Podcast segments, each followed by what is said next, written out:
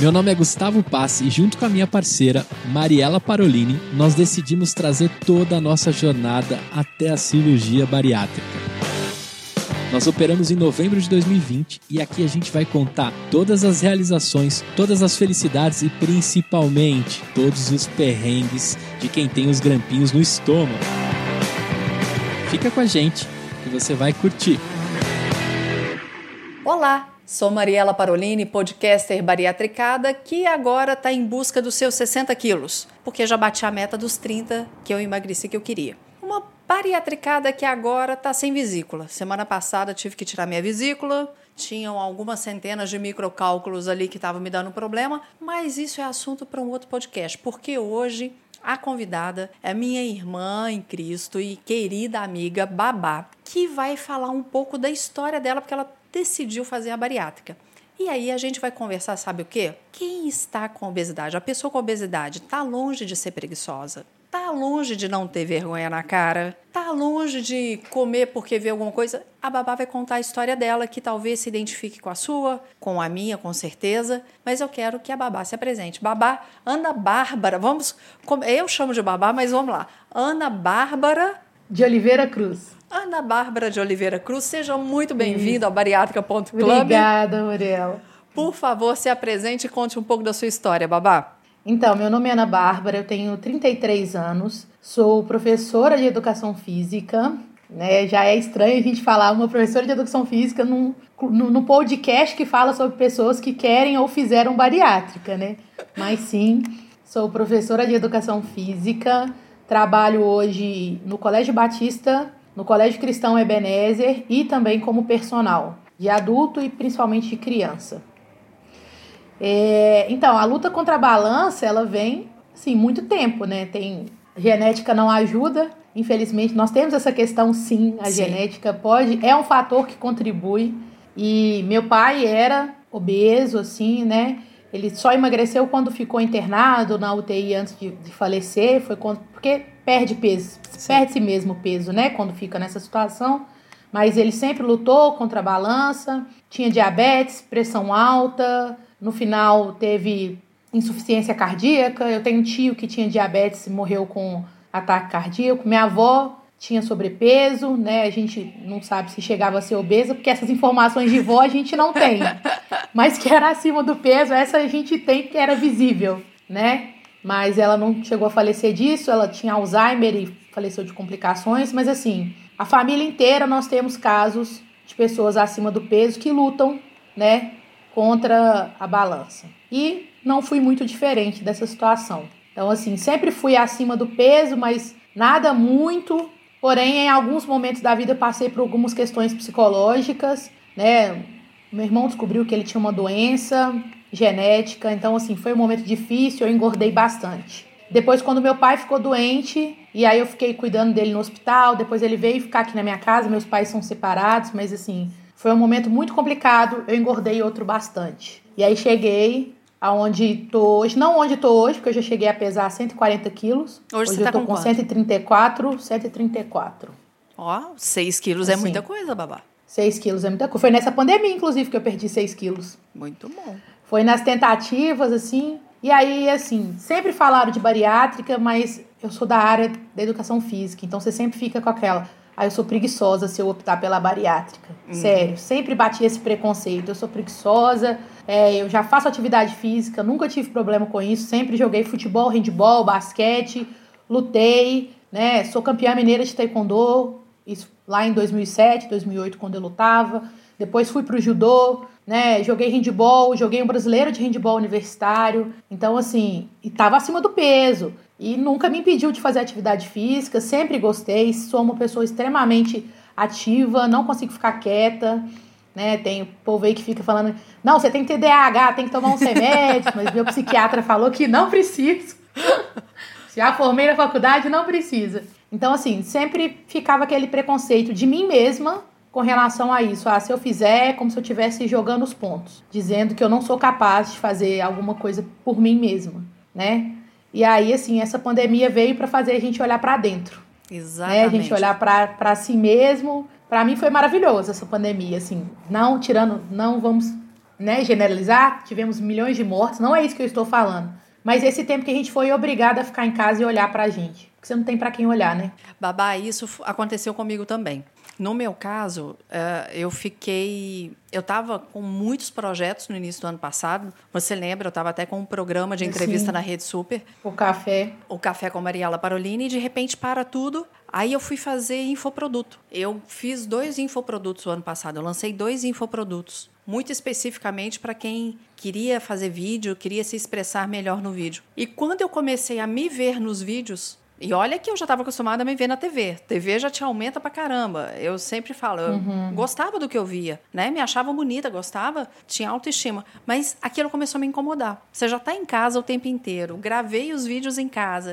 Eu falei, não, tá na hora de mudar. E comecei a pesquisar. Eu falei, gente, eu já fiz tanta coisa é, a minha história é muito parecida com a sua, né? Tem a questão genética, mas eu me lembro uma vez, há alguns anos atrás, quando eu fiz terapia, que o meu terapeuta dizia o seguinte: Mariela, se a gente for procurar sempre justificar pelo passado, a gente não muda. Então é a sua decisão uhum. de mudar daqui para frente. Né, com mais facilidade ou menos facilidade, mas a gente escolhe mudar aqui para frente. E eu tinha muito isso, né? Meu pai morreu infartado com 38 anos. No mesmo ano que meu pai morre infartado, mais três pessoas da família dele morrem. Um tio, é, um irmão do meu pai, um tio do meu pai, dois tios do meu pai, na verdade. Uhum. Então, assim, esse histórico para quem, para a pessoa com obesidade é muito familiar, né? A gente Verdade. se identifica de alguém que sempre foi gordinho, que era bonitinho, que tinha a perna grossa, é, eu também gostava de atividade física, eu fazia balé, eu sempre era aquela que me apresentava. Eu não sei se eu cheguei a contar isso aqui em algum podcast, mas eu sempre tive muita facilidade para dança e muita flexibilidade, que hoje com 47 anos já não, óbvio que não está do mesmo jeito. Uhum. Mas antes dos 10 anos de idade, sempre fui muito flexível. E a minha professora de balé ficava muito preocupada porque eu fazia balé clássico, como que eu ia fazer na ponta? Que eu tinha que ser muito magra para estar na ponta. E aí ela me ensinou algumas coisas que nem ela era da macrobiótica, né? Tinha a Jenny Fonda na época que estava no auge. A Jenny Fonda tinha um livro que ensinava o que ela fazia, mesmo quando ela comia muito. E aí, é, naquele momento e, e logo depois coincide também com a morte do meu pai, foi quando eu fui para a primeira consulta com um endócrino na minha vida, né? Foi por causa desse fator da, do balé, porque eu amava dançar, tinha, eu queria ir para a ponta, mas aí logo depois meu pai morre e então tudo vai virando uma bola de neve. E a vida inteira procurando tratamento. Endócrino, nutrólogo, é, nutricionista. Eu fiz vigilante do peso com 13 anos. Ah, eu. Não, com 13 não, mas eu fiz depois que o Bernardo nasceu, se eu não me engano. O Bernardo já está com 22, né? Então, é. assim, foi uma série de tentativas, foram tentativas frustradas e que vão fazendo com que a gente ache assim, mas eu não tenho capacidade? Será que eu não dou hum. conta? E isso reflete em vários aspectos da nossa vida, né, babá? E quando eu tomo a decisão de fazer a bariátrica, e eu quero que você. Eu vou contar um pouquinho da minha, eu quero que você conte da sua. Uhum. Eu comecei a observar pessoas que estavam bem no pós-bariátrica com um certo tempo.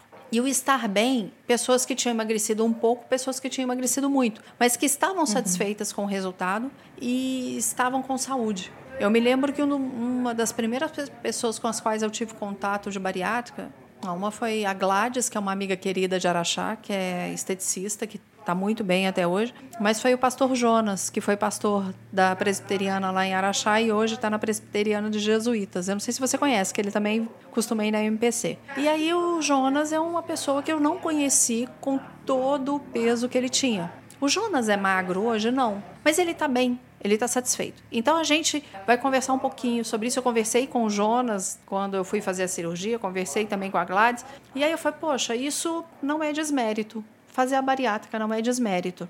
É um tratamento e que tem uma parcela muito grande de responsabilidade minha. Eu não estou isenta da minha participação nesse processo. Então, desde o início, eu coloquei isso na minha cabeça, sabe, babá? Da responsabilidade que eu tenho com todo o processo da minha bariátrica. Como que foi a sua decisão? Então, é, já tinham pessoas comentado comigo, mas eu ficava nessa questão do preconceito mesmo, né? Ah, eu, profissional de educação física, vou mesmo fazer uma bariátrica, realmente, assim, é necessário, eu preciso fazer essa bariátrica. Mas assim, aí entramos na pandemia, nós começamos a olhar para dentro. E eu falei, ó, bariátrico ou não, perder peso eu irei. Porque assim, quando voltar a pandemia, eu quero voltar a jogar handball, né? E assim, que é uma coisa que você eu gosta. já te... gosto. E assim, é um pouco difícil, querendo ou não, assim, mesmo a gente eu consigo jogar numa boa. Dezembro eu tava jogando, joguei. Quando deu aquela acalmada na pandemia, joguei um pouquinho, mas aí depois o negócio piorou de novo. Eu falei, vamos parar. E qual que é a, mas, a sua posição no handball? Pivô. Nossa, pivô eu era goleira. Quando eu jogava, eu era goleira. Pelo menos era essa vantagem. Agora, pivô. Não, eu corro. E assim, sempre falaram, nossa, como que você nunca machucou jogando? E Deus sempre foi muito bom comigo. Porque assim, mesmo estando muito acima do peso, já com obesidade, eu nunca machuquei. não tenho nenhum problema no joelho, nem no tornozelo, não tenho nada. Assim, já tive jogo de alguém virar e falar assim: "Nossa, como que essa menina nunca machucou o joelho? Como que ela tá aí correndo?" E assim, Deus sempre foi muito bom comigo nisso, assim, e eu sempre fui muito ativa. Então, como eu sempre fui muito ativa, eu sempre consegui sustentar o meu peso. Uhum. Mas assim, a gente vai ficando mais cansado, a gente vai ficando mais velho, né? Aquela brincadeira, depois dos 30 o corpo já não é mais a mesma coisa. Depois, depois, dos 40 35. também não. É. Não, depois dos 35 ele vai ser melhor, porque Exatamente. eu vou operar. Exatamente. Mas aí, assim, é, eu tava fazendo terapia desde que, assim, é, meu pai faleceu, comecei a fazer terapia. Não por isso, mas por todas as sobrecargas que isso gerou, né? Todas Sim. as questões. E aí na, na terapia eu falei assim: olha, eu preciso me dar uma chance. E todas as vezes que eu engordei foi, por, foi mais por questões psicológicas, assim, porque a gente fica naquela ansiedade. Eu engordei muito, eu sempre fui acima do peso, mas todas as vezes que eu tive aquele. Assim, eu engordei, cheguei a engordar quase 30 quilos em um ano. Nossa. Então, assim, pois é. Então, toda vez eu tive isso, foi. Eu engordei acho que 25 em 2008, quando descobrimos a doença do meu irmão. E depois, que meu pai ficou doente foram mais 20 ou 22, mais ou menos, nesse tempo. Porque eu tenho um exame de 2018, quando eu estava entrando no Batista, que eu estava com 117 quilos. E eu cheguei a 140, né? Muita coisa. Então, assim.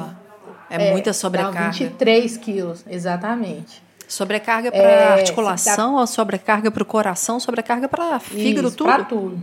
Então, assim, eu falei, eu preciso perder peso. Não, não, não temos opção, preciso perder peso. Né? Tentei, porque eu falei assim, ah, eu nunca. Um, até um endócrino que eu fui, me falou assim: você nunca vai ser magra. Magra, magérrima, é o seu perfil. Até porque eu tenho muita massa magra. Você vai, eu vou nos meus exames de bioimpedância, eu tenho 67 quilos, 68 quilos de massa magra. Nossa! Assim, da parte. Depois Sim. o resto geralmente é gordura, mas assim, né? Eu tenho 50% de percentual de gordura. Se você pegar o meu peso, você imagina e fala assim: mentira, não é, é muito mais, porque ela tem 130 e tantos quilos. Mas assim, porque eu sempre fui muito ativa. E aí você mede tentei... quanto, babá? 1,70. É, você é alta. Eu meço 1,61, né? Então, Tem 1,70. imagina. Mas eu perdi um centímetro e meio, mais ou menos, porque eu, essa, essa pandemia a gente fica muito assim, ó. aí deu lá no meu raio-x, fiquei triste. Aí eu tô tentando sempre ajeitar a postura para voltar meu um centímetro e meio. a gente fica encurvado, né? Acaba perdendo, não triste. É. Essa pandemia quebrou, né? Tudo online, aí tudo olhando pro computador assim, assim né? baixado. Você sabe é. que eu me peguei muito, eu falo muito com a Anabelle, que a Babá também conhece, que é a minha filha caçula, a Anabelle tem hábito de ficar assim. E eu me peguei nessa pandemia assim, exatamente por causa da câmera. Aí eu comecei a colocar é. o, o, computador mais alto. Eu tô tentando depois que eu vi o resultado do raio-x. que tá lá de cifose. Eu falei, meu Deus, eu não quero ter uma cifose. Mas aí eu fui no endócrino, né, fui no nutrólogo, que eu já tinha ido em 2014, que eu cheguei a perder 7 quilos em um mês mas era com medicamento. E aí ah. parou o medicamento, engordava de novo. É. Mesmo mantendo a dieta. E aí eu fui nesse endócrino, tomei o remédio, comecei a tomar e tal. E tava com, foi quando eu tava com 140, eu cheguei a 133, mais ou menos, assim, uhum. 132, mais ou menos. E aí estagnou o peso, mesmo tomando remédio. Aí você fica assim, não, eu tô ferrando meu fígado, porque aqueles remédios que você tem que fazer acompanhamento, assim, os exames, porque pode sobrecarregar. Sim. Eu já tomava o remédio de pressão, apesar de ser dose mínima, é 25 miligramas, mas assim, e eu tomo remédio do, do, do, do psiquiatra, que é para ansiedade e compulsão. Sim. Que a minha compulsão, por incrível que pareça, não é por comida, é por jogos. Oh. Eu virava a noite jogando Playstation, quando eu tava muito ansiosa. Eu não conseguia dormir e eu jogava. As, em alguns momentos dava por comida. TPM. TPM é um problema. Todas as mulheres enfrentam, então, assim, uhum. assim, nas, nessas semanas é complicado. Mas assim, eu não tinha muito por comida. É mais por outras questões. Virava a noite jogando. Então, assim, comecei a usar para compulsão. E eu falei assim, eu já tomo muito medicamento que eu vou precisar tomar. A questão da ansiedade a gente precisa tratar independente de estar tá magro, gordo, Exatamente. não importa. Saúde mental não importa o jeito que você está. É necessário tratar. E aí eu fiquei assim, vou ficar tomando remédio do nutrólogo que eu tenho que ficar avaliando. Aí tentei no endócrino que ele dava um outro remédio, tomei também, mas aí esse aí eu tomei e não perdi nada. E era um assim, que era o Orlistat, que eliminava gordura, uns negócios assim. Sei, que também que ajudava. Fezes, não sei o quê. É, horrível, horrível. Meu Deus. Assim, e não perdia. Eu fiquei estagnada ali mesmo na dieta. E assim, na pandemia não tem como fazer tanta atividade, porque assim, eu não gosto de academia. Eu gosto de atividade coletiva, eu gosto de estar junto com a galera, de correr, de jogar. Uhum. Sabe? Esse, esse, a academia em si, para mim, não gosto. Vou porque eu preciso para jogar. Mas assim, não é o que eu gosto. Uhum. Mesmo. Se você perguntar o que, que você prefere, ir pra academia ou acordar 5 horas da manhã pra Eu acordo 5 horas da manhã pra jogar handball, assim, feliz, saltitante, tô lá.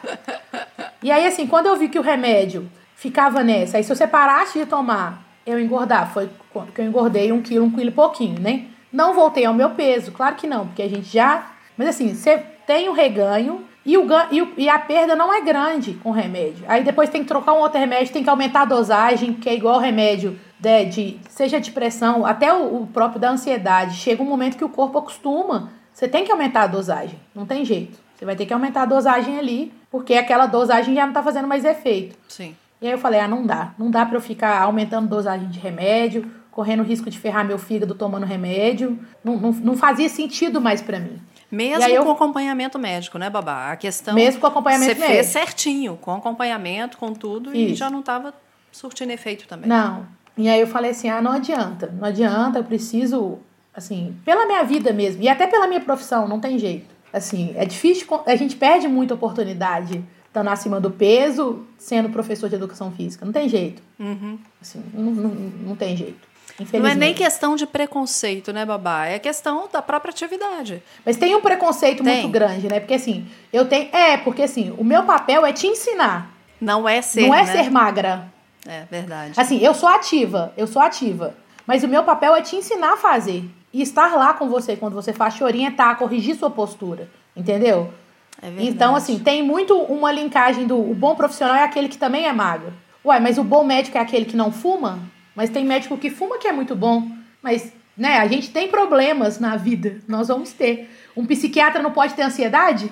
Babá, Porque é ele trata engraçado. disso? Você está me falando isso, eu me lembrei da questão das Olimpíadas, que aqui em casa a gente já tem hábito de acordar não. cedo, né? Então, o B essa noite Inclusive, virou. essa noite o Brasil perdeu, né? Não Triste, fala, não. tomou de virada da Rússia. Eu nem, ainda bem que eu nem vi, porque eu ia infartar se eu tivesse visto.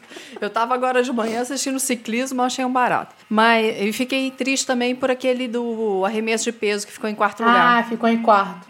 E ele é assim... extremamente acima do peso, se você for olhar.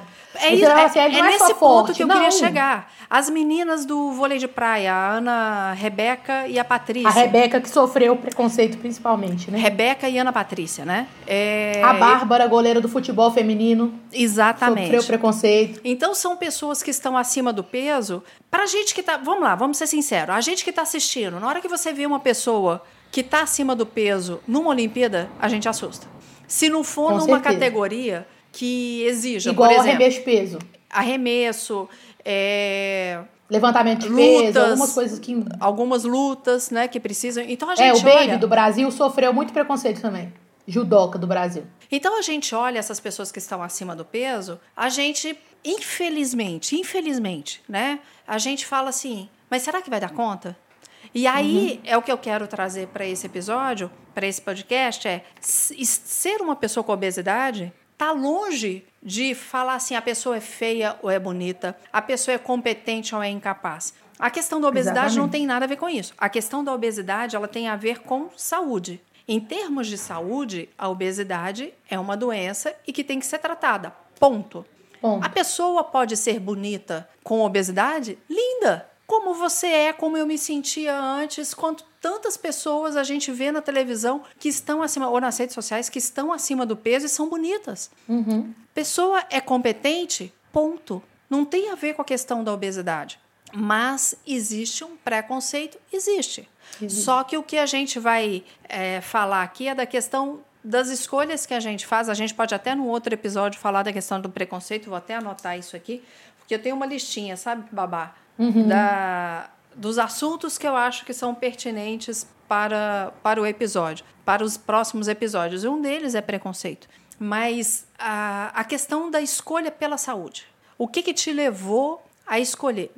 Eu, o que me levou, assim, o que foi o ponto-chave? Eu tive medo, eu comecei a ver que a minha pressão estava alterada, minha pressão sempre foi uhum. 10 por 6. Eu comecei a ter medo de morrer, como meu pai morreu, infartado, com um infarto fulminante, com 38 anos de idade. Eu já tinha 47, quer dizer, mas ia piorando. E isso se agravou. Eu lembro que no dia que eu fui ao cardio. Eu não sei se eu contei isso no episódio, em algum episódio, mas no dia que eu fui ao cardio e que ele me deu o diagnóstico da hipertensão, eu comecei a chorar. Eu choro, comecei a chorar no consultório dele. E eu estava sozinha. Só de falar ainda me emociona. Fiquei emocionada. É. E assim, é, pelo medo da, da morte, eu não tenho medo de morrer. Né? Nós, como cristãos, a gente tem a certeza para onde a gente vai. Mas, assim, o medo de largar meus filhos, de deixar a família cedo, que eu vivi isso na pele. Então, uhum. o, esse era o meu medo. Esse foi o ponto. Para o Gustavo, Gustavo Passe, que infelizmente não pôde estar aqui hoje com a gente, mas o Gustavo ele fala que foi a questão de dar banho, se eu não me engano, dar banho no filho, tomar banho com o filho dele no box uhum. e aquilo ali ser um fardo já, né? Ser difícil. Para você, qual foi o ponto que falou assim, não, eu vou fazer. E que você chegou a levar isso para terapia? Falou, não, tá na hora de fazer a bariátrica. Então, é, para mim, assim, o ponto crucial é meus exames sempre foram excelentes. E continuam excelentes, inclusive. Não tem alteração nenhuma nos meus exames. Mas eu tive Covid em dezembro. Hum. Tive Covid. E aí eu passei aqueles dias do Covid assim, tem que passar o oitavo dia, porque até o oitavo dia você fica com muito medo de morrer. Você fala assim, todo mundo que interna tava morrendo. Tava uhum. aquela loucura no país no final do ano, né? E aí, assim, eu falei assim, eu tô acima do peso, então fica aquela preocupação geral, porque assim, quem tá acima do peso, o risco é mil vezes pior. Sim. Porque o Covid traz um processo inflamatório, a gente que tá acima do peso, o obeso tem um processo inflamatório muito maior causado pelo excesso de gordura. Sim. Né? Então, assim, eu fiquei com muito medo. Eu falei assim, olha, eu já tinha começado o processo de emagrecimento, já tinha perdido peso, graças a Deus, minha vitamina D tava em dia também, porque eu já tinha começado a fazer tudo isso em setembro, mas eu falei, eu fiquei, tomei o um susto sabe? Com Covid. Aí eu falei, não, nós precisamos perder esse peso, não tem jeito, não tem jeito. Aí continuei, continuei e o negócio com o remédio não funcionava. Eu falei assim, olha, não, não vai ter jeito. Nós vamos para cirurgia. Nós vamos para cirurgia. Aí eu conversei com, com um casal de amigos meus, assim, que são trabalham comigo lá na igreja. E aí eles falaram assim: "Você já pensou?" Eu falei assim: "Já, mas você tem medo?" Eu falei: "Tenho". E assim, da cirurgia e a questão do preconceito que eu já falei. Mas aí, sabe quando você vai dormindo? Você dorme naquilo ali, pensando, e eu falei assim, gente, não tem outra solução. E aí, assim, a gente que é cristão, né? Sim. Tem, graças a Deus, o Espírito Santo. E assim, ele trouxe para mim uma reflexão, assim, nesses dias, isso foi início de julho, final de junho, início de julho agora, do, de a questão assim, é, você tem muita coisa para fazer, eu lidero adolescentes. Uhum. Só que daqui a pouco você vai ter problema de saúde, você não vai poder fazer o que você precisa fazer. Foi quando mais ou menos então você me ligou? Foi. Foi logo, eu te liguei, eu tinha acabado de tomar a decisão. Olha que benção. Aí eu falei com a minha, eu falei com a minha psicóloga, falei assim, olha, eu decidi, vou fazer. Aí ela perguntou por quê, eu expliquei. Aí ela falou assim, agora eu vejo confiança em você. Agora eu acho que você tá pronta para fazer. Babá, isso é tão lindo. Você tá falando, eu tô arrepiada aqui, ó. Porque é, é, é escolha pela vida, né? É... exatamente. Porque você sabe. Pra ter uma qualidade de vida. Porque eu posso viver muitos anos aí, eu vou ficar com que qualidade de vida? E trabalhando com adolescente? Exatamente. E servindo sabe... na MPC janeiro inteiro? Eu, eu ia falar, quem não conhece a MPC, que é a Mocidade para Cristo, que é uma, é um movimento interdenominacional. Missão. Interdenominacional. Isso. Não tem trava-língua maior do que esse, né? Interdenominacional. É, a Babá, ela tá lá todo mês de janeiro. Fazendo participando, ativa. Conheci a babá lá, porque meus filhos vão à MPC, né? A Anabelle tá louca pra, pra ter MPC. Tem, né? Vai ter? Vai. Vou, vou, contar já pra ela. Lançaram, já Não, já vou contar data. pra ela hoje. Ela vai dar pulo dessa altura de alegria. É. Porque ficou triste que não foi em janeiro. Então, assim, vendo você ali, a maneira como você lidera, o quanto você ama aquilo, né? Então, você tem que estar com saúde. Você tem que estar bem para poder. E aí, Babá, eu vou te dizer até uma coisa que aconteceu comigo. Ah, não sei se todos aqui já, já ouviram esse respeito. Eu fiz na minha data de cirurgia, eu sempre falo, porque eu falo que até a data Deus escolheu uma data que é 11 11 20 20. Olha que data bonita. 11 11 20 20. 20, 20. Eu tô orando para ser 28 de 8 de 2021. Amém. Eu vou orar junto, babá. pra ser rápido. Vou orar junto. Não ser bonita a data, não. Só sendo em agosto, eu fico muito feliz. E aí, a gente vai te acompanhar, viu? A gente vai fazer outros episódios com você depois, Combinado. durante o seu processo todo. Porque é legal, porque tem tanta gente que passa pelo processo, e como aqui é uma conversa, é, cada um falando, né, do, do que é, de bariátrico para bariátrico de verdade, Sim. ou para futura bariátrica. Amém. Então a gente é, é, essa conversa, eu a quantidade de depoimento que eu recebo, babá, você não tem noção. Inbox, sabe? De pessoas que, que vão relatando o que está acontecendo com elas ou quanto tem ajudado. Não tem gratidão maior do que essa.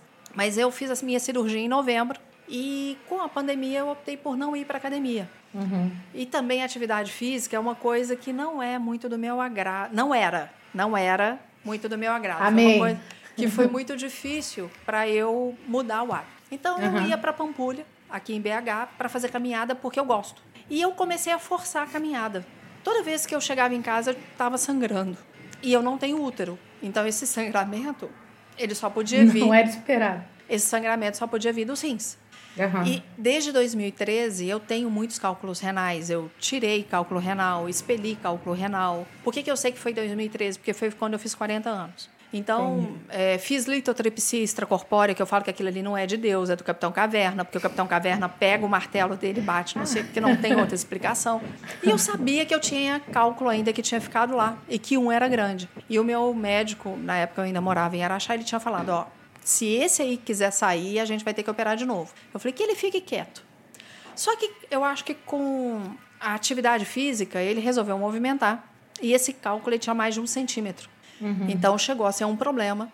Mas aí as cirurgias eletivas estavam suspensas. Verdade. Então eu fiz a bariátrica. Você conseguiu operar e logo em... depois suspenderam de novo, né? Exatamente. Deus foi tão bom que eu operei e logo depois parou.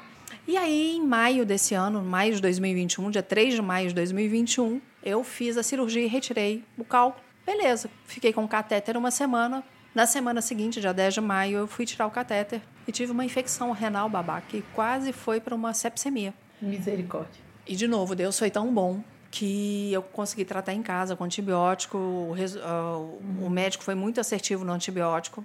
Meu corpo respondeu muito bem. É nesse ponto que eu quero chegar. O meu corpo respondeu muito bem. Mas é porque você já estava com um processo inflamatório muito diminuído devido à cirurgia, né? Exatamente. E não bastasse isso, no início de julho, eu comecei a sentir umas dores no estômago. Falei, e eu estava passando muita raiva num projeto que uhum. eu tô, tô fazendo parte. Falei, ah, agora meu... eu cheguei a conversar com a minha psicóloga, Andréia Levi. Falei, Andréia, eu gravei um episódio com ela e, e, comentei isso. Não foi nem em sessão de terapia, foi assim, comentando. Uhum. Falei, Andréia, meu estômago agora virou meu, meu ponto fraco, porque se eu tenho raiva, ele dói. O meu pós-operatório, babá, foi tão abençoado, eu não vomitei, sabe? Eu tive a dor inicial dos gases, depois não tive mais nada, foi uma benção. E eu falei assim: tudo que eu não tive no pós-operatório eu tô tendo agora. Eu tô vomitando, eu tô enjoando. Eu falei, Mariela, a gente vai ter que lidar com isso. Você vai ter que lidar com isso, a gente vai conversar mais a respeito. Beleza. Uhum. Só que eu comecei a ficar muito tonta. Assim, de sair do carro e quase cair na rua. Sabe? Quando você sai, opa, tem alguma coisa errada. Aí eu fui atrás do Dr. Marcelo Girundi, que é o meu cirurgião. Falei, doutor Marcelo, tô com isso, isso e isso. Ele me pediu uma série de exames. Uhum. A minha endoscopia não deu absolutamente nada. Ele ainda brincou comigo e falou: Mariela, é difícil ver um estômago de um bariatricado com o tempo seu de cirurgia tão bom. Tá lindo o uhum. seu estômago. Lindo é só quem fala mesmo é cirurgião e, e gastro, né? E gastro. seu estômago tá que lindo. as fotos daquele negócio não é bonito. não é nada lindo. Aí eu fui fazer a, ultrassom de abdômen total. Aí apareceram os microcálculos de vesícula. E eu tinha eu tô como facilitadora treino do Empretec, eu tinha uma semana inteira de Empretec numa outra cidade. E eu fui na sexta-feira, eu já tinha avisado o pessoal que eu não estava bem, estava fazendo exames, ainda bem que eu avisei. Quando eu fui na sexta-feira no Dr. Marcelo, ele falou assim: "Ah, ah, você não vai nem trabalhar, porque são microcálculos para entupir ou para te dar uma pancreatite, não custa, é o mais perigoso. A gente vai operar isso o mais rápido possível." Então eu dei entrada nos papéis na sexta, no sábado a Unimed autorizou. Na terça eu estava na cirurgia. Babá, em menos de nove meses, isso foi dia 27 de julho. Você em menos, três cirurgias. Em menos de nove meses, três cirurgias e três anestesias gerais. Imagina se eu tivesse ainda com o peso que eu estava e com o grau de obesidade que eu estava. Isso tudo que eu contei é para falar que hoje eu tenho muito mais saúde, muito mais qualidade e eu estou super bem recuperada. Fui ontem ao Dr. Marcelo Girundi para ver a cicatrização que está excelente, até para academia, para atividade, para relação sexual, para tudo ele me liberou. Então, é, ou seja, a minha vida hoje, após a bariátrica, eu tenho uma qualidade de vida que eu não tinha antes. E aí não tem a ver se eu estou bonita ou se eu estou feia, se eu estou competente uhum. ou incompetente. Tem a ver com a minha saúde. É fisiológico, né? Fisiológico, é químico, né? E aí isso reflete em tudo na vida da gente. Porque aí você se sente mais forte. A sua autoestima que já está muito melhor, porque você se olha no espelho e gosta do que vê, mais do que antes, é, você fala, poxa, meu corpo está reagindo bem a, aos desafios que ele tem. Então uhum. você fica mais confiante em tudo na vida. Você já tinha pensado nisso? Assim, quando eu perdi muito peso em 2014, foi tomando remédio, eu tive essa guinada, assim, e eu conseguia fazer milhões de outras coisas.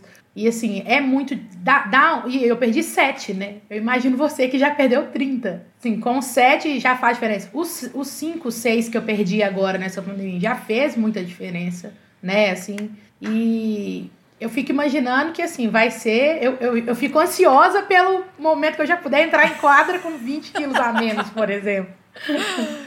É como vocês falam, vocês falaram em alguns podcasts, né? Quatro pacotes de arroz, né? Babá, eu, eu já tô no sexto pacote de arroz. Sexto, exatamente. Já são seis é pacotes. Imagina assim. seis pacotes de arroz grudados no seu corpo. É. É muita coisa. É muita coisa. Muita e coisa. aí, acostuma com uma outra coisa. As pessoas não te reconhecerem. Ah, imagina. Então você Dá mais vai de máscara, né? Em quadra, vai, eles vão olhar. Será que pegaram a, a blusa da babá?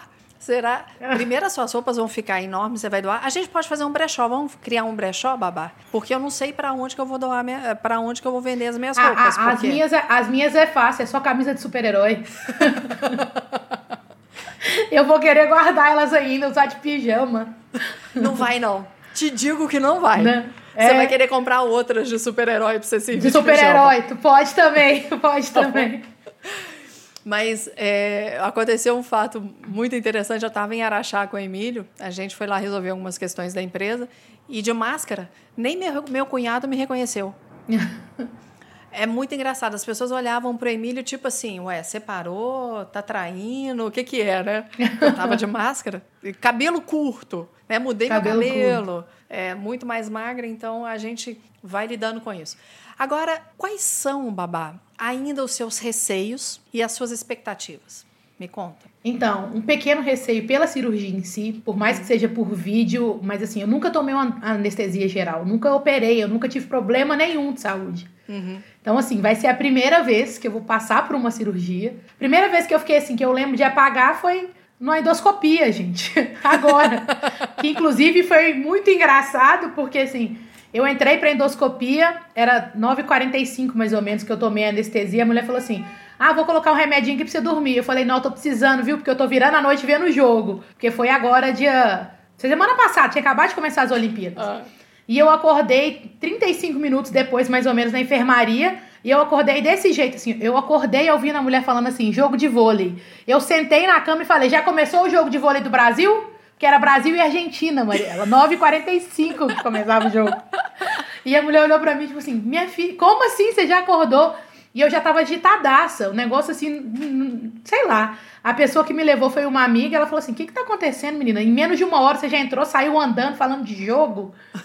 Então, assim, nunca, nunca fiquei apagada. Nós vamos descobrir como é que vai ser. Eu sou realmente muito agitada. Mas, assim, tenho receio pela cirurgia em si, porque nunca operei, né? Então a gente fica com uhum. um receio por mais que seja por vídeo, que é muito mais seguro. O doutor Marcelo também me indicou a que eu e minha mãe estávamos querendo. Minha mãe é enfermeira, então assim, quando eu contei para ela, ela fica meio assim: você não quer pensar mais tempo? Falei, mãe, já decidi, eu sou adulta, moro sozinha, eu decido. Mas contei porque é minha mãe, ela que claro. vai cuidar de mim depois, né? Ainda mais enfermeira. Poxa, eu vou ter uma enfermeira particular. Aí Melhor ela coisa assim, do mundo? Não é? Eu não queria a, o bypass de jeito nenhum. Hum. Minha mãe também não. A gente não queria mexer no intestino, é muito perigoso. Por mais que o doutor Marcelo seja extremamente competente, não é ele. Mas assim, qualquer coisa que pode acontecer no intestino é muito perigoso. Né? Ele é muito colonizado por bactéria, pode dar uma infecção generalizada, pode entrar numa sepse, né? Então, assim, a gente não queria. E então, você eu vai tinha esse receio. Ontem, o doutor Marcelo falou assim: ah, pra você eu indico a Sleeve. Nossa, aquilo ali bateu. Que eu falei: é com ele mesmo, vai dar certo. É ele. É ele o médico. Porque a Sleeve me deixa mais tranquila. Apesar de falarem que ela é a única que não é reversível. Mas eu não tô fazendo uma cirurgia para ser reversível. Exato. Eu fiz a sleeve. Não tô fazendo uma bariátrica para ser reversível. Eu tô fazendo ela como um tratamento para minha obesidade, que após é um dos tratamentos que depois eu preciso continuar com a terapia e a alimentação saudável, a mudança de vida. Não tem jeito. Isso, é um dos babá. tratamentos. É um tratamento que precisa de você. Se a gente Exatamente. pensar que a bariátrica ela vai funcionar sozinha, a gente Não já começou funciona. errado. Num Muita primeiro gente momento, alcoólatra e tudo mais depois, porque só transfere a compulsão. Exato. Então é toda uma mudança de vida. E a bariátrica ela vai te ajudar como o remédio vai te ajudar. Eu escolhi nesse momento a cirurgia porque eu prefiro resolver de uma vez e não tomar remédio pro resto da minha vida. A minha decisão é essa. Tem gente que vai preferir, tem gente que vai ter uma facilidade para perder peso e vai malhar e vai conseguir perder esse peso. Amém, graças a Deus. Não quer dizer que você tem que fazer a cirurgia, mas quer dizer que o sobrepeso ele pode sim causar alguma coisa na gente. Pode, né? A obesidade ela tem sim comprovado que ela causa problemas no corpo, inflamatórios e nas articulações e sobrecarga no coração, né, no pulmão, no, no fígado, né, gordura no fígado que pode levar a diversas outras coisas.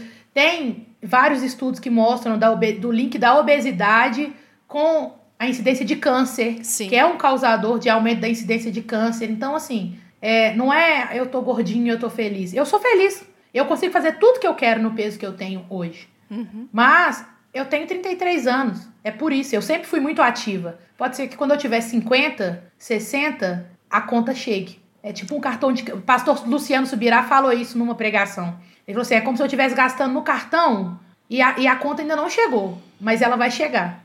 E aí eu não vou ter dinheiro para pagar. Nossa, excelente analogia. Excelente. Ah, isso que você falou do câncer, eu tenho uma tia que é mastologista e quando eu estava ainda acima do peso, ela sempre falava: Mariela, cuidado. Os estudos com relação à obesidade e câncer de mama estão aumentando porque a incidência está alta. Então a gente tem que lembrar disso. É, obesidade.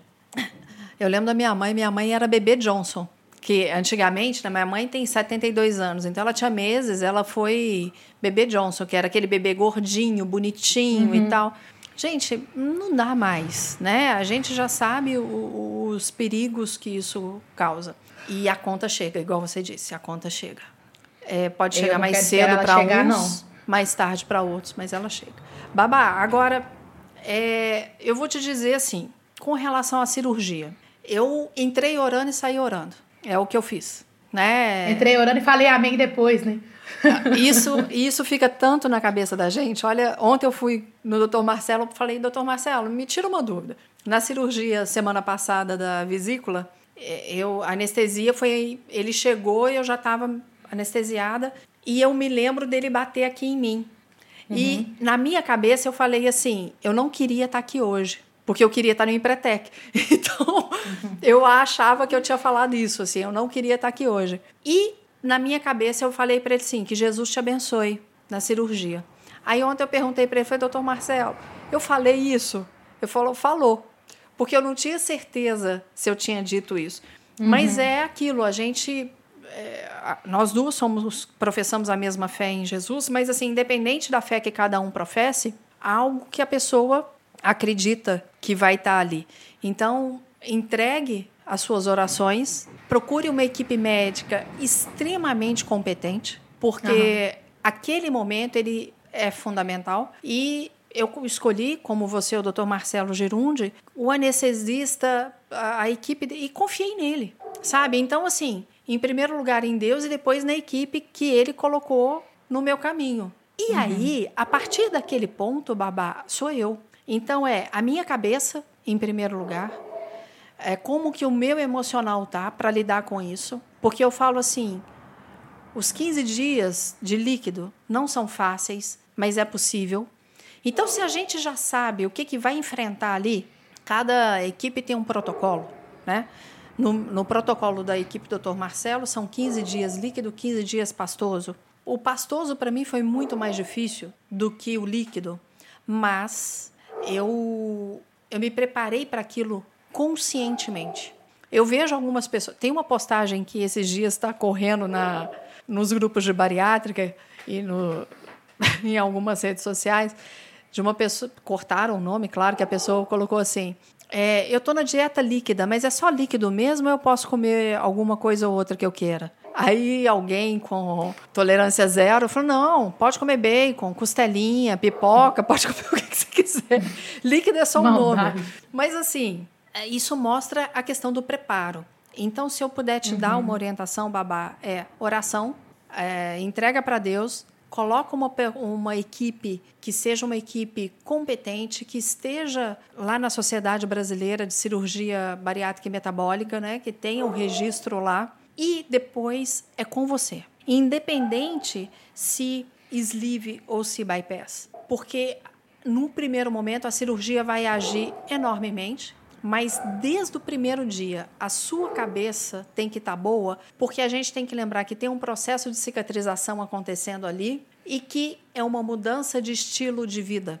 Então, você já está com um terapeuta, que eu sei que você vai continuar, você já está com um psiquiatra, que eu sei que você vai continuar, e são pessoas que vão te acompanhar nesse processo, além de pessoas que você sabe que pode contar comigo e com tantas outras, mas isso é fundamental você ter uma rede de suporte, independente se você mora sozinho ou não. Porque se você uhum. começar a, a se preparar para isso, você vai saber como que você vai preparar seu alimento, você vai saber se você vai ter que ter alguém para te ajudar ou não, você vai ter que saber é, o que dor que é normal sentir, que dor que não é normal sentir. Até isso, sabe, babá? Eu uhum. vejo pessoas falando assim, nossa, eu acabou de sair da anestesia. Gente, eu estou morrendo de dor sua barriga foi inflada. Né? Então, essa dor vai acontecer mesmo. Eu fiz a, a, a divisícula que também foi inflada, então também fiquei sentindo essa dor. Então, o que, que eu espero? O que, que eu posso esperar com essa cirurgia? O que, que é normal e o que, que não é? Isso é uma coisa que eu te uhum. aconselho uhum. também procurar saber. Né? É, por exemplo, uma dor que eu sentia e que eu não esperava era uma dor no ombro do lado esquerdo que doía. Você já pensa assim, meu Deus, estou infartando, né? Porque braço esquerdo. O Gustavo ficou com esse medo, porque ele alertaram a ele para tomar cuidado com dor no braço esquerdo, não sei o quê.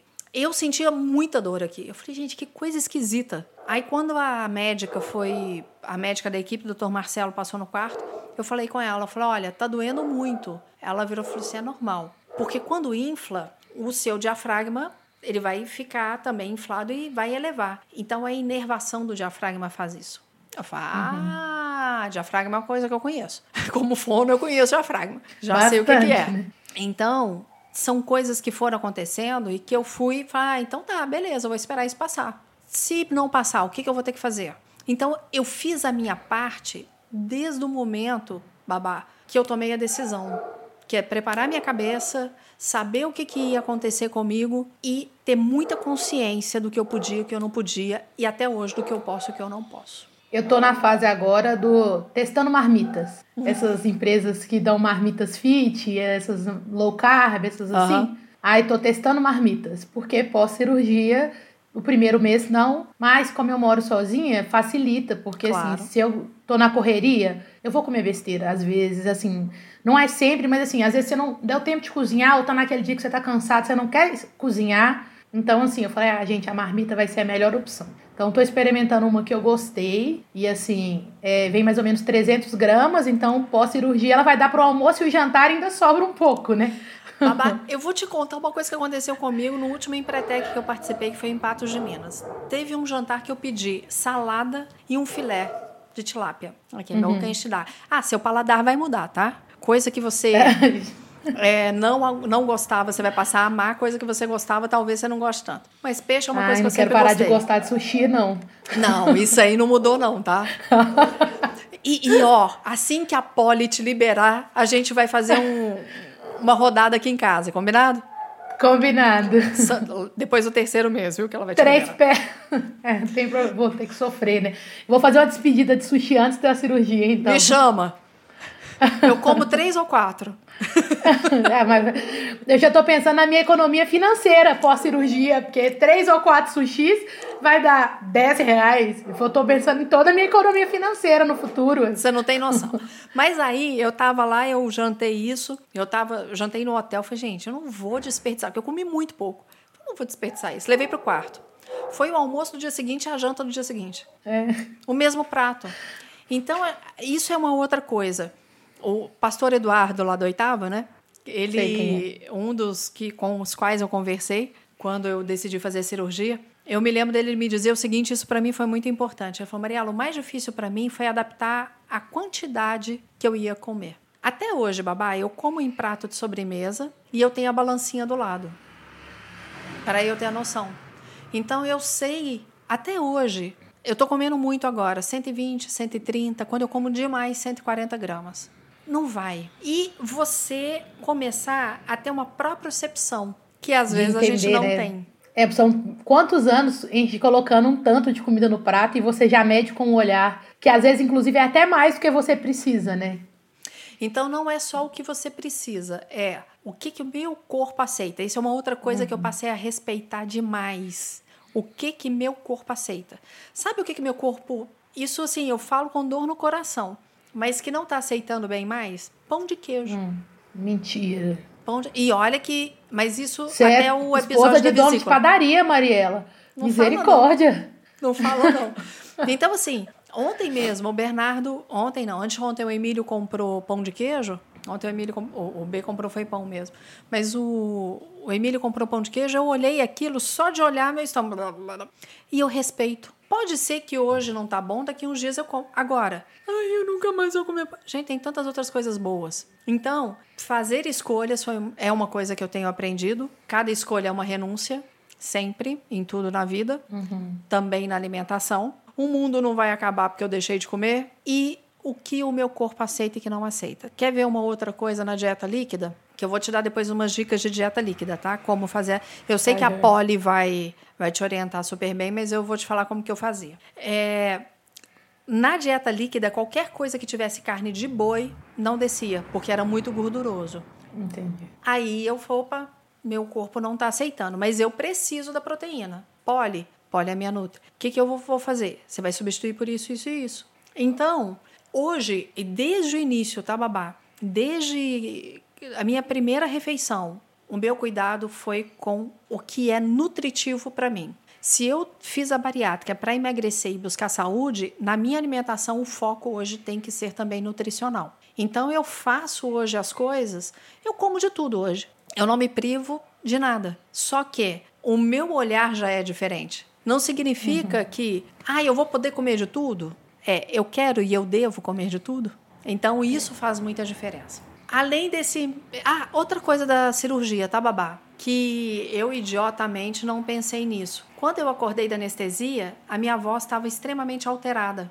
Aí eu falei assim, gente, eu tive que ser entubada. Muda a voz? Na da vesícula não mudou, mas da bariátrica mudou. Entendi. Mas mudou, fiquei calada, porque você vai estar muito. Pelo menos eu fiquei, não sei você, né? Pela sua agitação. Eu, fiquei... eu nasci falando, sou coitada da minha mãe. minha mãe era chamada na escola toda semana, porque eu não calava a boca na sala.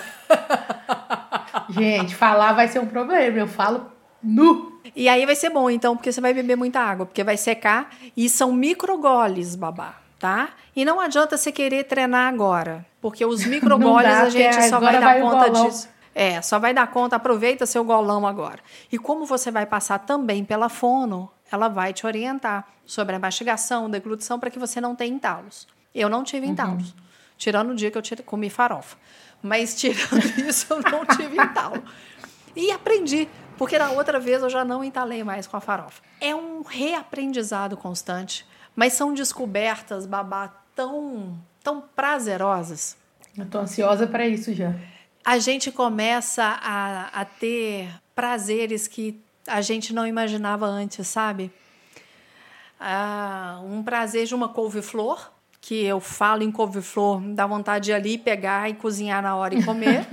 mas também prazeres com outras coisas. Eu, particularmente, eu sempre gostei de arrumar mesa, ou para receber uhum. pessoas, ou aqui para casa. Hoje, o prazer é até maior fazendo isso. Então, o, o, a refeição não é só a comida em si. Aí, ah, outra coisa, as pessoas vão começar a reclamar. Você gosta de cozinhar? Gosto. Você vai começar a cozinhar menos. Com certeza. Até quando tiver mais gente em casa. É... Ah, tá. Porque você come menos, né? E aí o seu olhar também vai estar diferente. Então é, é um conjunto. O que você ouve vai estar diferente, porque você vai estar ouvindo coisas a seu respeito que são uma delícia. Acostume-se com gente falando que com bariátrica é fácil você querer murrar a pessoa por causa disso, mas é porque eu já fui uma dessas, inclusive, então eu vou ter que pagar pelo que eu já falei. Aí você vai entender que com bariátrica não é fácil, porque é uma mudança de comportamento, é uma mudança de estilo de vida.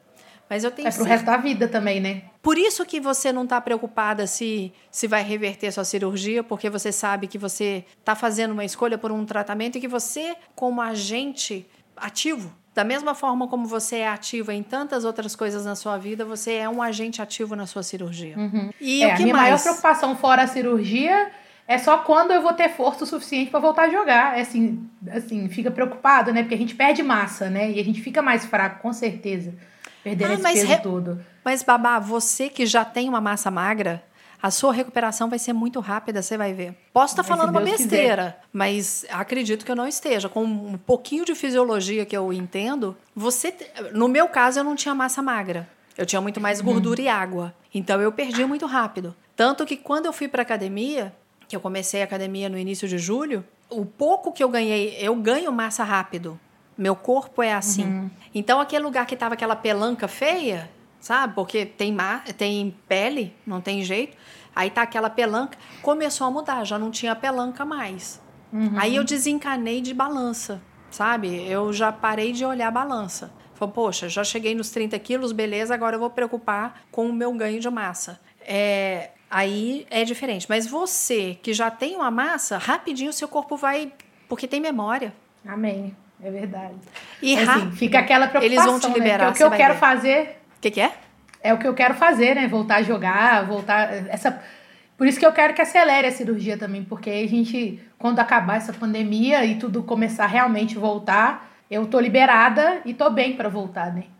Ô, Babá, e aí vamos hum. combinar duas bariatricadas fazendo atividade. A gente ainda vai combinar que tipo de atividade física a gente vai fazer junto. tá Porque bom. a gente vai criar alguma coisa das bariatricadas aqui em BH, viu? Porque vamos, eu sei vamos. de outras. E, por incrível que pareça, Babá, ah, pelas conversas que eu tenho, muitas pessoas se adaptam, têm uma reeducação alimentar mais rápido do que uma, re, uma reeducação física. É mais difícil. Eu acho que também é difícil, eu não sei, assim, não vi pelo menos profissional na área que seja especialista em pós-cirurgia. Ah, vai ter pra a primeira ajudar babá. a entender o que que é. Ah, é porque eu vou passar também por isso, né? Eu acho que assim, porque pra gente entender, eu acho que assim, a gente entende o que que é as dificuldades, né? Eu acho que facilita, né, o profissional ter empatia pelo seu aluno, né? Isso é, é muito importante. É igual a Andréia Levi. A Andréia Levi, que é minha psicóloga e minha amiga, a Andréia, ela é bariatricada, ela é psicóloga bariatricada. Então, ela sabe, ela sentiu na pele, ela sente na pele. E, Babá, você faz favor de tirar bastante foto agora? Tiro. Pra gente Pode fazer, deixar, ir acompanhando. Ah, sim. Pode deixar. Tiro Babá, sim. E, além disso, o que mais você tem de dúvida ou receio? Assim, tô esperando para ver qual vai ser o momento mais difícil, né? Fico pensando, vai ser o líquido, vai ser o pastoso, ou vai ser a adaptação depois, né? Porque são três fases diferentes, né? Sim. Assim, porque querendo ou não, o líquido e o pastoso, você tá meio na obrigação. Uhum. Né? Então é aquilo assim, é difícil, mas é mais fácil, eu, eu penso assim, no sentido assim, é difícil, mas é mais fácil você falar assim, eu não posso fazer outra coisa. É aquela questão, você não tem opção. Sim. Depois do primeiro mês você tem opção. Assim, né? Que é uma que aí é uma decisão, é uma escolha mesmo, né? Você tem a opção, você pode comer de tudo, mas poxa, eu posso comer de tudo, mas eu como pouco. E eu acabei de fazer uma cirurgia. O que, que eu vou escolher para mim então nesse processo? As né? então, assim, escolhas assim, são fundamentais, babá. Eu fico pensando nisso, assim. E querendo ou não, eu tô mais é ansiosa mesmo, assim. Eu não tô com muito medo, não. Meu medo realmente é a cirurgia, minha preocupação. Não é um medo absurdo também. Mas assim, como eu nunca operei, eu não sei. É, eu nunca operei, né? Eu nunca fiquei internada no hospital, então assim, nunca passei por isso, eu não sei o que, que é isso. E. Mas você tem uma assim, enfermeira assim, particular, olha que coisa boa. Tem uma Quem tem isso? Particular. Enfermeira particular. E assim, das Benção. boas, viu? Benção assim, demais. o ruim é que a área dela de serviço não é a área que vai poder me ajudar muito agora. Ela vai me ajudar nos cuidados gerais, porque ela é obstetra. Então, assim, não é esse o momento do auge dela. Ela terá esse momento de auge comigo, se Deus quiser, no futuro, mas não é agora. Que é o auge da formação dela. Mas a formação como enfermeira, ela tem também, igual você, né? Fono, mas Geral. você tem uma especificação, mas consegue se ajudar. Aí eu depois eu quero então conversar com você que o meu sonho é ser doula. Quem sabe a sua mãe um dia me ajuda. tá, não, tá, tá. Minha mãe, ela gosta, ela gosta bastante da área. Ela trabalha com aleitamento materno, não mais, né? Ela aposentou, mas trabalha com aleita, trabalhava com aleitamento materno. Babá, o que eu posso te desejar, em primeiro lugar, é que Jesus te abençoe.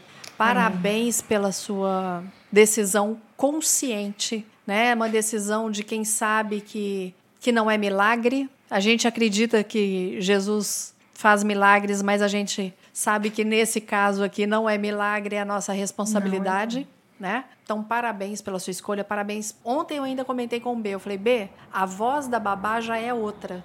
No dia que eu conversei com você, é.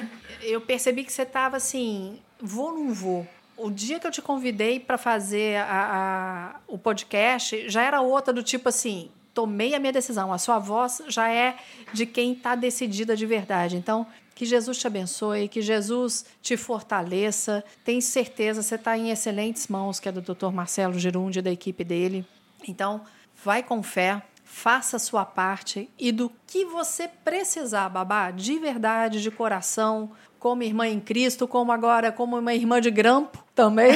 de grampo.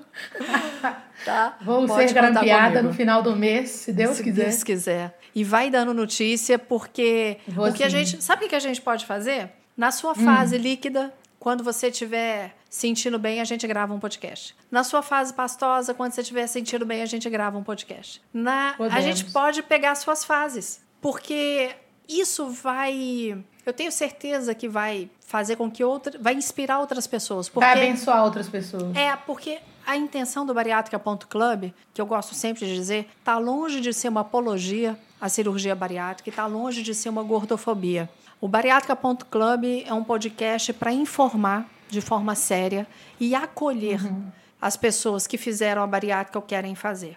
Então, pessoas uhum. podendo ouvir o seu relato, tenho certeza que elas serão inspiradas e abençoadas com isso. Então vamos já deixar combinado. Eu vou ficar acompanhando quando que os seus exames aqui vão acontecer. No dia da sua cirurgia estarei em oração. Pode ter certeza Amém. disso. Se possível, estarei com você no hospital. Você pode ter certeza disso. é, mas a gente vai, tá, vai aqui acompanhar e você permitindo, a gente vai postando aqui o seu passo a passo, que eu tenho certeza que o que você vai passar, as suas dúvidas, talvez sejam dúvidas de outras pessoas. De outras pessoas. Combinado. Tá? E, por favor, deixe um recado final e deixe os seus contatos que você quiser. Para quem. Não sei se você vai postar nas suas redes sociais aí a sua trajetória, mas para quem quiser te achar. Tá, no momento ainda tá meio segredo, assim. É aquela que a mamãe fala que a gente não tem que sair avisando as coisas para todo mundo, não, sabe? Aham. Uhum. Então a gente tá mantendo assim, mas assim, para as pessoas que convivem comigo já estão sabendo, não é um, um, segredo assim. Mas eu não sou uma pessoa de postar muitas coisas nas redes sociais. Uhum. Então, assim, eu já não sou uma pessoa de me expor muito nas redes, assim. Tem um pouco até de aversão, assim, que eu acho que a gente às vezes passa do limite na exposição. Sim. Né? E, é, a assim, linha é tênue. É, muito tênue. Então, assim, acho que chega num ponto que você fala assim: até que ponto eu tô querendo viver uma coisa simplesmente para expor? Uhum. Né? Assim, eu acho que assim. Então eu sou nesse ponto mais discreta, mas os meus amigos sabem, eu não tenho problema nenhum em falar e falo deliberadamente para eles, converso. Até brinco, falo assim, Ih, gente, daqui a pouco, ó, esses rolês assim, eu, eu vou, mas eu vou com a minha barrinha de cereal na bolsa ou o que for. Porque assim, não vou pagar para comer um rodízio onde eu não aguento comer três peças de sushi. Não, não faz sentido. Né? Vou economizar financeiramente. Você vai aprender mas, isso também. É.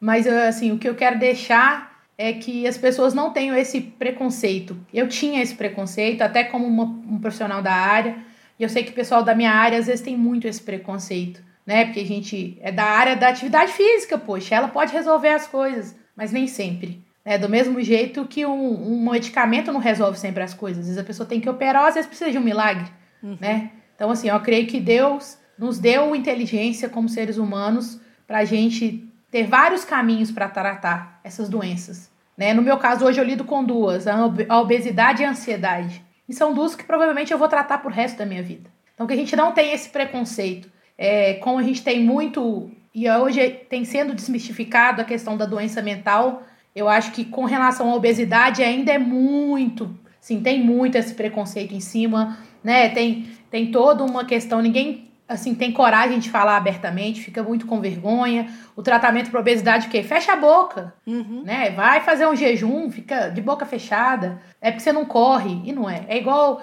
ah, levanta, sai desse marasmo, e não é. São questões que são muito maiores e só quem passa por isso sabe. Então, não tenha medo, não tenha preconceito. É, se o seu caso for de cirurgia, faça. Se o seu caso for de exercício, faça. Mas, para mim, eu cheguei no ponto que eu não quero simplesmente sobreviver. Eu quero viver e ter qualidade. Então, eu estou buscando isso. Viver e ter qualidade de vida e poder fazer aquilo que Deus me chamou para fazer com excelência. Porque se meu corpo, que é templo do Espírito Santo, não tiver bom, eu não vou conseguir fazer com excelência. Então, que as pessoas possam buscar isso mesmo. Saúde não é para aparência. Saúde é para você viver bem, para você poder ver seus filhos crescerem, ou se você não quiser ter filhos, pelos seus amigos, para sua família, para você estar tá junto com qualidade, sem estar tá deixando os outros neurados e preocupados. Excelente, é, mas aí, se alguém quiser me seguir no Instagram, é AnaB underline Babs, mas assim, eu não posto muita coisa mesmo. Tô postando só Olimpíadas, se você quiser saber de Olimpíadas, pode me seguir, porque eu só reposto esses dias, mas não sei quando que vai ao ar o podcast, então provavelmente as Olimpíadas já vão ter acabado, que acaba esse final de semana. Terça-feira vai assim, ao ar já, dia... Hoje ah, a já gente tá acabou. tá gravando... É, hoje é dia 5 de agosto, então a gente vai... Esse podcast vai dia 10 de agosto. Pois é, as Olimpíadas já vai ter acabado, gente, então não, não adianta. Mas, se precisar, pode me chamar lá, se quiser conversar, e sobre atividade física também, a gente tá aí. É, um bom profissional não é aquele que aparenta ser aquilo que a profissão diz. Né? Uma nutricionista vai falar que o nutricionista está acima do peso, ela não é uma boa nutricionista? Poxa, não é o que ela tem para te informar. É, né? O bom profissional ele é qualificado por muito mais outras coisas. né? Mas é isso. Muito obrigada pela oportunidade, Mariela.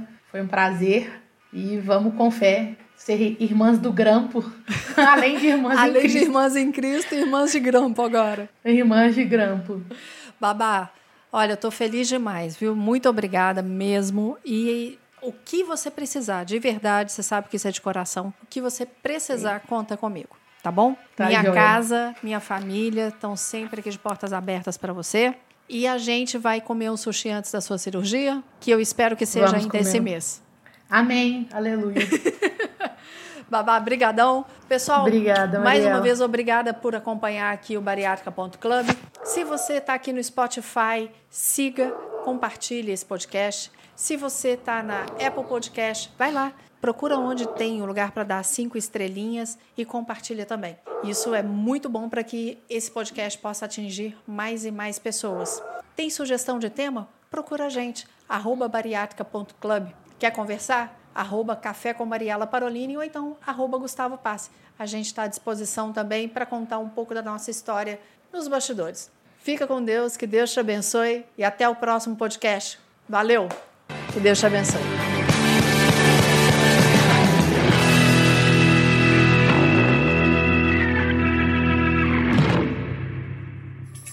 Uma produção, voz e conteúdo. Uma produção, voz e conteúdo.